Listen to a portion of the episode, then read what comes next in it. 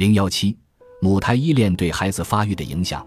那么，母胎依恋具体有着怎样的影响呢？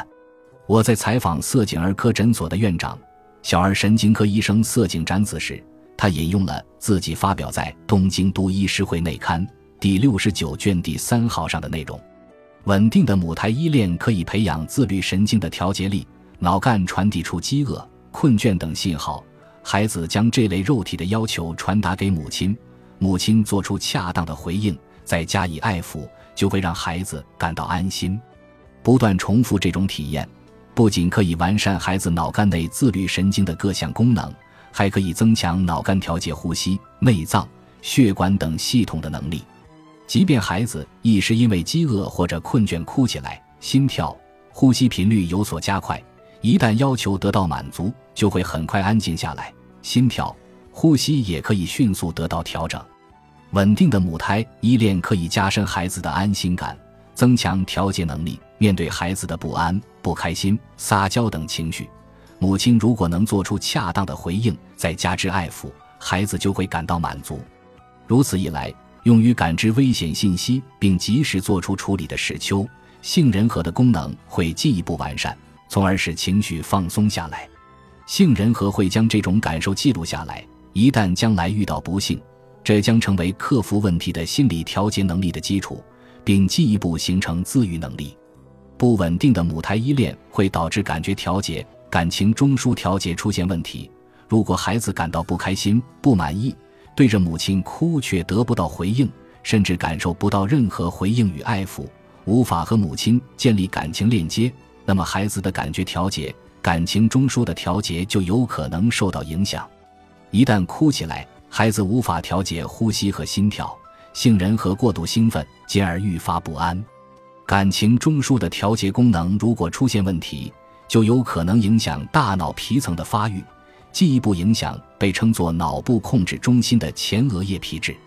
我们试着将色井医生的解释放在实际生活中，比如亲子对话这一场景里，婴幼儿最开始并不会讲出完整的话。大概两个月左右时，开始牙牙学语，他们会发出“一”等声音。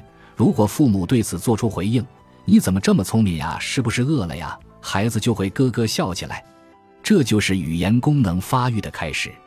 语言功能由大脑掌管，孩子出生后的三个月到六岁之间是其形成的重要时期。色景表示，九个月左右开始，婴儿脑部负责区分声音的区域迅速发育。之后，他们便慢慢可以理解声音的含义。所以说，在婴儿出生之后，让他们接触大量语言与声音是非常重要的。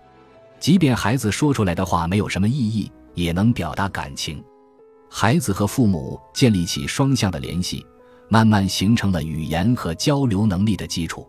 事实上，亲子间的交流影响的并不仅仅是语言能力，比如目光接触。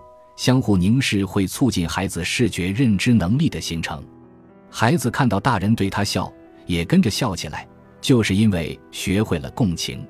语言能力、视觉认知能力、感情等多项功能在婴儿时期得到迅速发展，孩子基本都是在和家人的亲密接触中获取这些能力的。由此看来，父母深情的话语、微笑、亲子间的互动十分重要。但是现在。父母沉迷手机，对孩子的呼唤视若无睹，无视孩子的哭泣，不去抱他，反而一个劲玩手机。他们不知道孩子是因为饿了才哭，还是因为孤独了才哭，而只会按照手机 app 里的固定模式做出应对。如此一来，又怎么能感受到孩子在想什么呢？如果孩子的感情或者要求不能得到满足，包括共情等一系列情绪功能的发育，就可能出现问题。如果这种情况持续下去，甚至会演变成一种虐待。色井医生称其为“手机忽视”。